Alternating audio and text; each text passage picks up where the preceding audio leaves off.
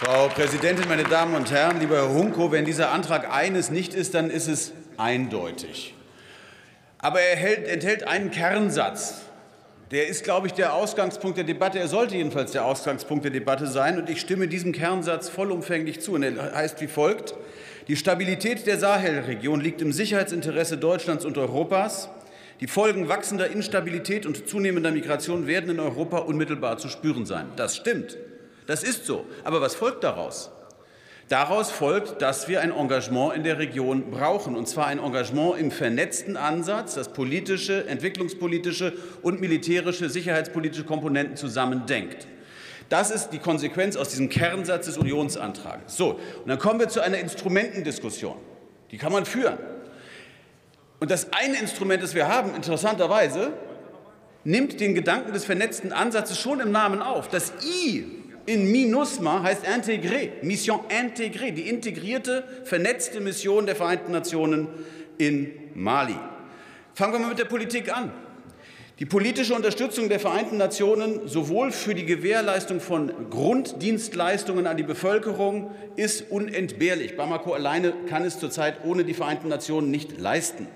Es gibt einen Übergangsplan zur Demokratie mit einem Wahlkalender im Verfassungsreferendum im März, Kommunalwahlen im Juni, Parlamentswahlen im November und im Februar 24 die Präsidentschaftswahlen, all das unter Ägide der Vereinten Nationen. Das ist der demokratische, der politische Fahrplan. Militärisch, das problematisiert der Antrag zu Recht und wir diskutieren es in der Koalition ja genauso. Klar, es gibt Probleme und man darf sie auch nicht weg- oder kleinreden. Mit der Rotation, mit Medivac, Luftnahunterstützung, mit der Bürokratie, mit den Drohnen. Und ich war jetzt gerade eine Woche, über eine Woche in diesen drei Ländern unterwegs, Mali, Burkina Faso und Niger. Ich habe dem Außenminister von Mali das sehr klar gesagt und das auch sehr hart gemacht, diesen Punkt, dass das für uns bei der Entscheidung darüber, ob unsere Soldatinnen und Soldaten bleiben können, sich verbessern muss. Er hat das auch konstruktiv aufgenommen und ich hoffe, dass daraus sich was entwickelt. Genauso wie der, der, der spezielle Vertreter des äh, Generalsekretärs, Herr Wan, mit dem wir uns hier vor einigen Tagen auch in Berlin getroffen haben. Was Sie allerdings im Antrag über die Präsenz im Feld schreiben, liebe Union, das ist schlicht falsch. Sie schreiben, es gäbe keine Präsenz der Bundeswehr im Feld wegen der Probleme, die wir an der einen oder anderen Stelle haben. Das stimmt einfach nicht.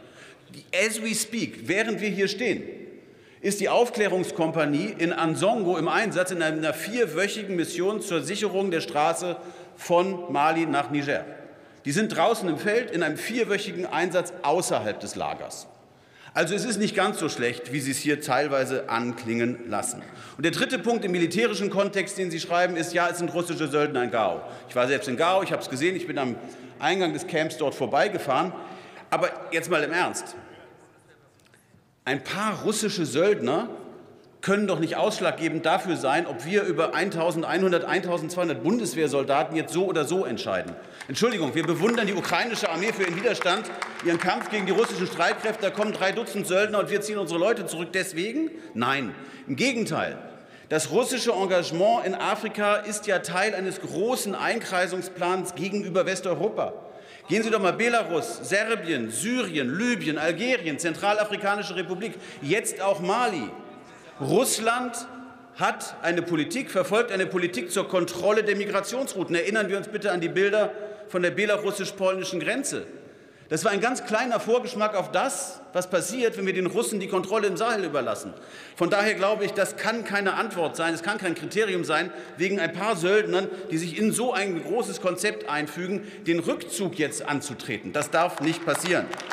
Sie verlangen, liebe Kolleginnen und Kollegen von der Union, eine Evaluierung. Da kann ich Sie beruhigen, die läuft. Äh, innerhalb der Bundesregierung wird sie im Dezember kommen.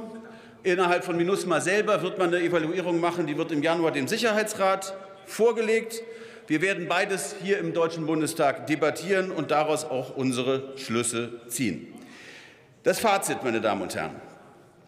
Wir brauchen eine Instrumentendiskussion. Wie sind wir wo erfolgreich?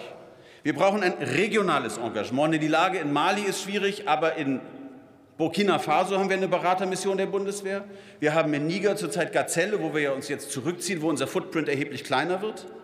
Wir brauchen den vernetzten Ansatz. Wir müssen Sicherheit, Entwicklung und Politik weiterhin zusammendenken. Und, und das ist ein Punkt, wo ich dem Unionsantrag zustimme, wir brauchen eine strategische Orientierung. Und deswegen würde auch ich mir eine Sahel-Strategie aus dem Auswärtigen Amt wünschen, die wir hier im Deutschen Bundestag debattieren und mit der wir die öffentliche Debatte führen können. Herzlichen Dank.